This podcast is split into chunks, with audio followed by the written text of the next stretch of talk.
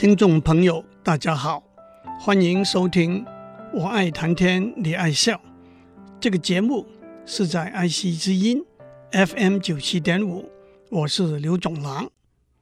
早上起来吃了茶叶蛋，碌碌的机场安静下来，精神为之抖擞。公司周年庆祝酒会，政商好友的花篮花牌纷至沓来。心花怒放，警察局加了一批新进的警察，盗窃事件减少了，候选人募得新的竞选经费，民调节节上升了。在经济学、社会学、心理学和日常生活里头，吃茶叶蛋、收到花篮花牌、增加新进警察、募得新的竞选经费。都可以称为行为。肚子填饱了，开心得意了，盗窃事件减少了，民调上升了，都可以称为行为相对的效应 （utility）。我们也往往会要把行为和效应这两个观念量化。早上起来吃了三个茶叶蛋，肚子得到八十分的满足感。周年庆祝酒会，收到一百个花篮花牌，心情十二万分愉快。加了二十个新进警察，盗窃事件减少了五十件，竞选经费增加了一百万，民调高了百分之五。这些都叫做行为里头所有动作的总效应。我们也可以算出行为里头。一个动作的平均效应，吃了三个茶叶蛋，得到八十分的满足感。每一个茶叶蛋就得到八十被删除，等于二十六点六七分的满足感。收到一百个花篮花牌，心情变得十二万分愉快。每收到一个花篮，心情变得十二万倍一百除。等于一千两百分愉快。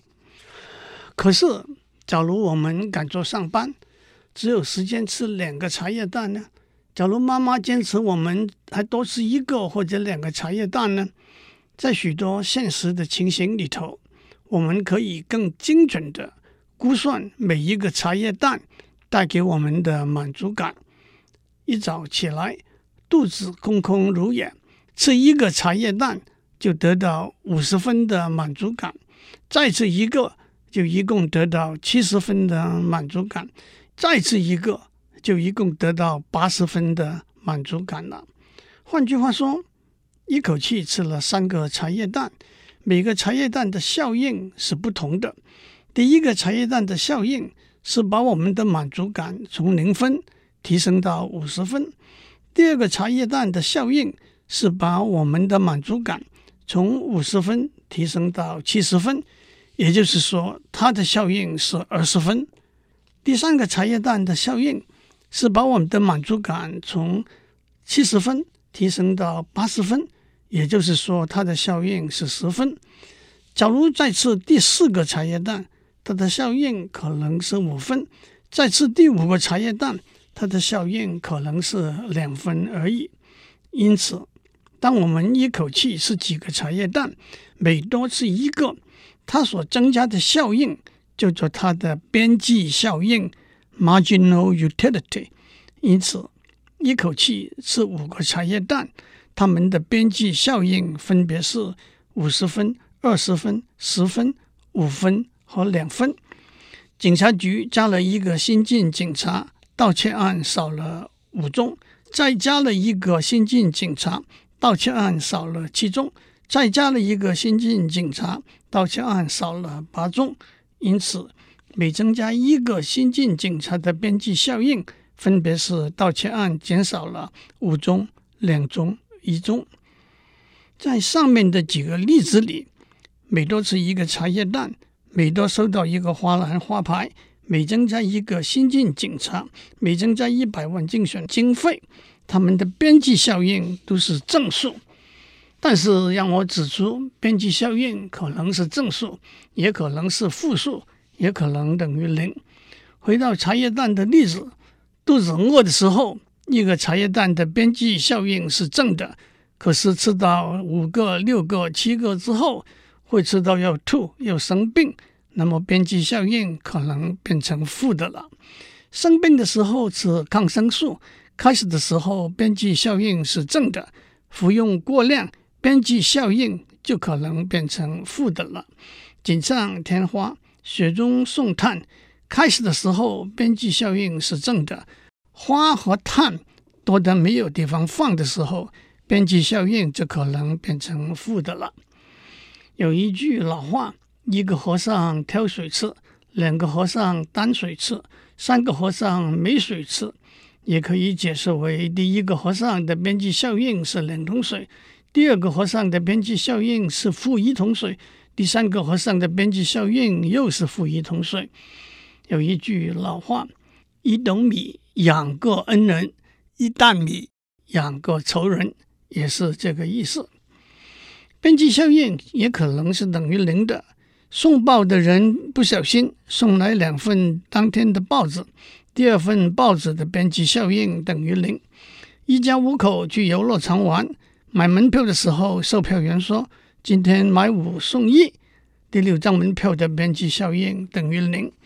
古人也有“渴时一滴如甘露，最后天杯不如无”的说法。口渴的时候，一滴水的边际效应是很大的；喝醉了，一杯酒的边际效应就等于零了。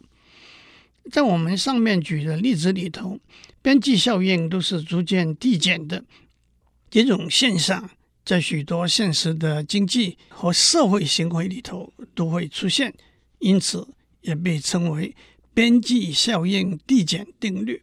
不过，让我指出，也有现实的例子，边际效应是会递增的。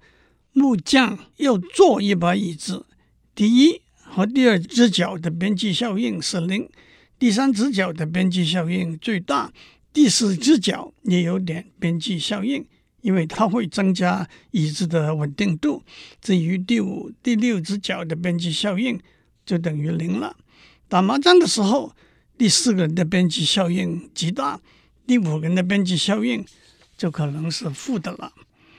接下来，妈妈说，除了茶叶蛋之外，也有香蕉可以搭配起来当早餐。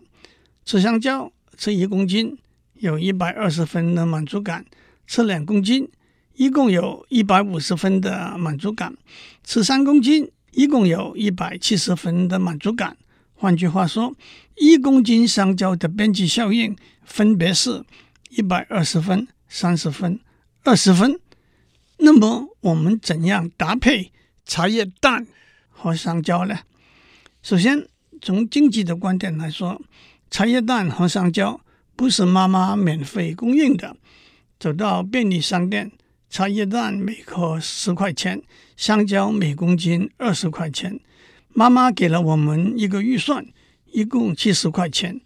那么我们怎样把七十块钱的预算分配在茶叶蛋和香蕉上面，让我们满足感达到最高呢？首先，我们要把预算和满足感的关系算出来。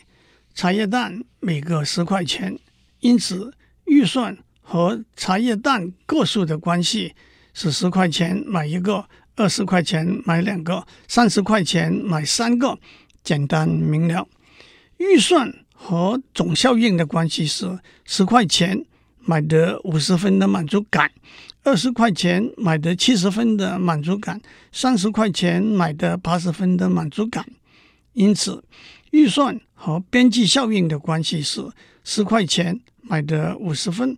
接下来的十块钱买的二十分，接下来的十块钱买的十分。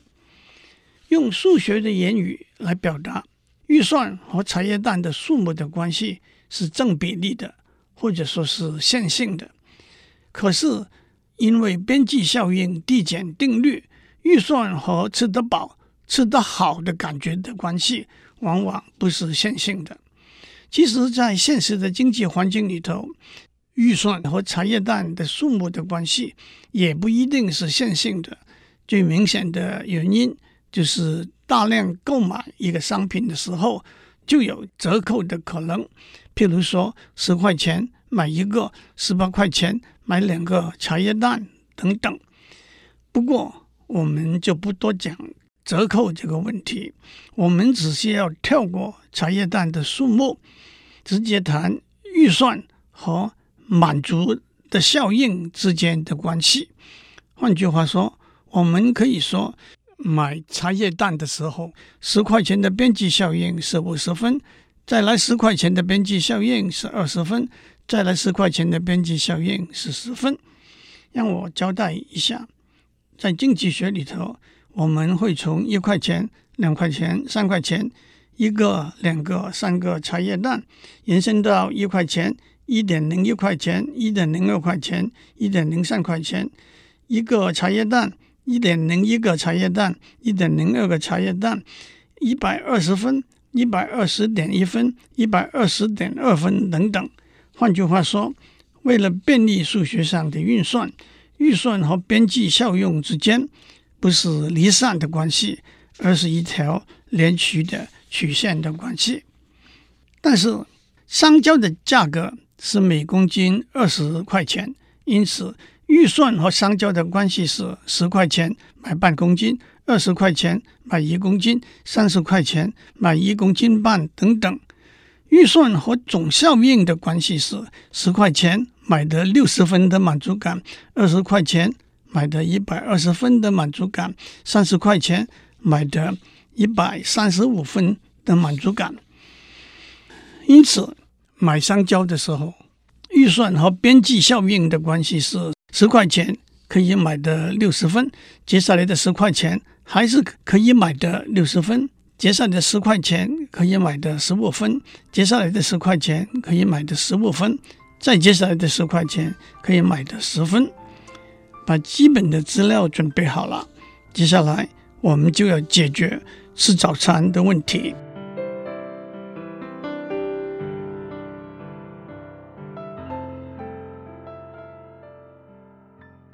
我们在上面讲到，到便利商店买早餐，预算是七十块钱。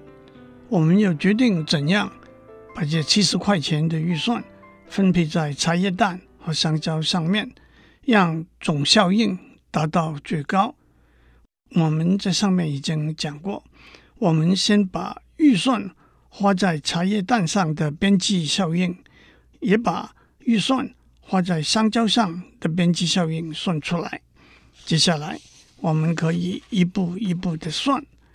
首先，我们先用十块钱来买一个茶叶蛋的边际效应是五十分，用十块钱来买半公斤香蕉的边际效应是六十分，所以我们花十块钱来买半公斤香蕉。很明显的，我们会再花十块钱买半公斤香蕉。也就是一共花了二十块钱买了一公斤香蕉。这个时候用十块钱来买一个茶叶蛋的边际效应是五十分，用十块钱来买半公斤香蕉的边际效应是十五分。当然，我们用十块钱来买一个茶叶蛋，这个时候用十块钱来买一个茶叶蛋的边际效应是二十分。用十块钱来买半公斤香蕉的边际效应是十五分，我们就用十块钱买一个茶叶蛋。接下来我就不必多说了，我们花十块钱买半公斤香蕉，它的边际效应是十五分；再花十块钱买半公斤香蕉，它的边际效应是十五分；再花剩下来的十块钱买一个茶叶蛋，它的边际效应是十分。结账的时候，我们算了一下，我们花了七十块钱买了三个茶叶蛋，两公斤香蕉。三个茶叶蛋的总效应是五十加二十加十等于八十。两根香蕉的总效应是六十加六十加十五加十五等于一百五十，一共两百三十分。讲到这里，大家都明白了。我们讲的是一个分配的问题，让我先打一个岔，再讲一个例子。我们每天的时间可以花在睡眠、工作、学习、运动和与家人朋友共处这五个项目上面。让我们说，这些项目的效应可以用一个健康、快乐、成功的分数来量度，而且每一小时或者每一分钟花在一个项目的边际效应是不同的。粗略的说，大致都是递减的。例如睡眠，刚上床睡觉那一段时间又甜又香，可是睡够了，边际效应就逐渐趋向零了。刚开始工作的时候，边际效应是很高的，可是工作过头，边际效应可能变成负的了。把花在这五个项目上的时间的总效应算出来，就可以说是健康、快乐。和成功的指数。那么我们怎样分配每天的二十四小时呢？假如我们每天非工作八小时不可，那么我们怎样分配剩下来的十六小时呢？我特别讲这个例子的目的是指出，我们讲的分配问题是要把固定的预算分配在不同的商品或者项目上头。当然，最简单的例子。是只有两个不同的商品或者项目，但是我们讲的观念和方法是可以推广到两个以上不同的商品或者项目的。要解决这个分配问题，让我首先提出无差异分配这个观念。无差异分配，英文是 indifference distribution，中文也翻成无异分配或者等优分配。无差异分配是不同商品的分配，但是它们的总效应是相同的。例如，在茶叶蛋和香蕉的例子，三分之二公斤香蕉和三个茶叶蛋是两个无差异分配，因为它们的总效应都是八十分。十二分之七公斤的香蕉加上一个茶叶蛋，十二分之五公斤的香蕉。加上两个茶叶蛋，和三分之一公斤的香蕉，加上三个茶叶蛋，是三个无差异的分配，因为它们的总效应都是一百二十分。让我提醒大家，无差异分配只是总效应相同的分配，我们并不考虑商品的价格。同样，也许八小时睡眠，六小时工作，一小时学习。一小时运动，三小时和家人朋友相处，和六小时睡眠、六小时工作、零小时学习、零小时运动、六小时和家人朋友相处，也可能是无差异的分配。虽然各项目分配的时间加起来并不一定相同。经济学家用比较精简的语言和图形，把上面讲的观念表达出来。我们有两种商品，譬如说茶叶蛋和香蕉，让我们在 x、y 的平面上画上 x 轴和 y 轴。x 轴代表茶叶蛋的个数，y 轴代表香蕉的公斤数。每一点就代表一个茶叶蛋和香蕉的分配。例如，x 等于二，y 等于十二分之五，就代表两个茶叶蛋。加上十二分之五公斤的香蕉，这一个分配，把每一个分配的总效应算出来。例如，x 等于二，y 等于十二分之五，总效应的分数是一百二十。把总效应相同的分配连成一线，那就叫做无差异曲线 （indifference curve）。换句话说，无差异曲线上面所有的点。的总效应都是相同的。讲到这里，大家就了解无差异曲线的观念是和地理学里头的等高线、电机工程里头的等压线的观念是相似的。我们可以想象，在 x、y 的平面上画上许多无差异曲线，这些曲线是平行不相交的。要解决预算分配的问题。我们在 x、y 平面上画上一条预算线 （budget line）。预算线代表在一个固定的预算之下，所有可能的两种产品的分配。在多数的情形之下，预算线是一根直线。例如，在茶叶蛋和香蕉的例子里头，如果预算是两百块钱，十 x 加上二十 y 等于两百，就是相对的预算线。预算线会和许多不同的无差异曲线相交。分配的问题的答案就是预算线和许多。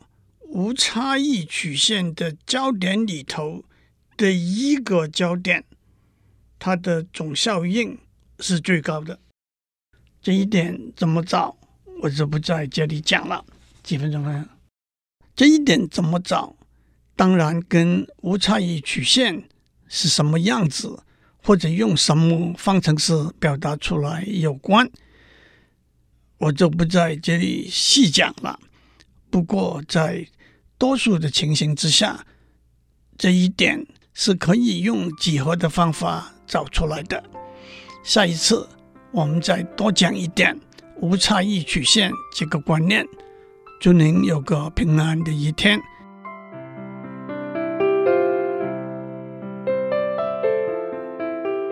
以上内容由台达电子文教基金会赞助播出。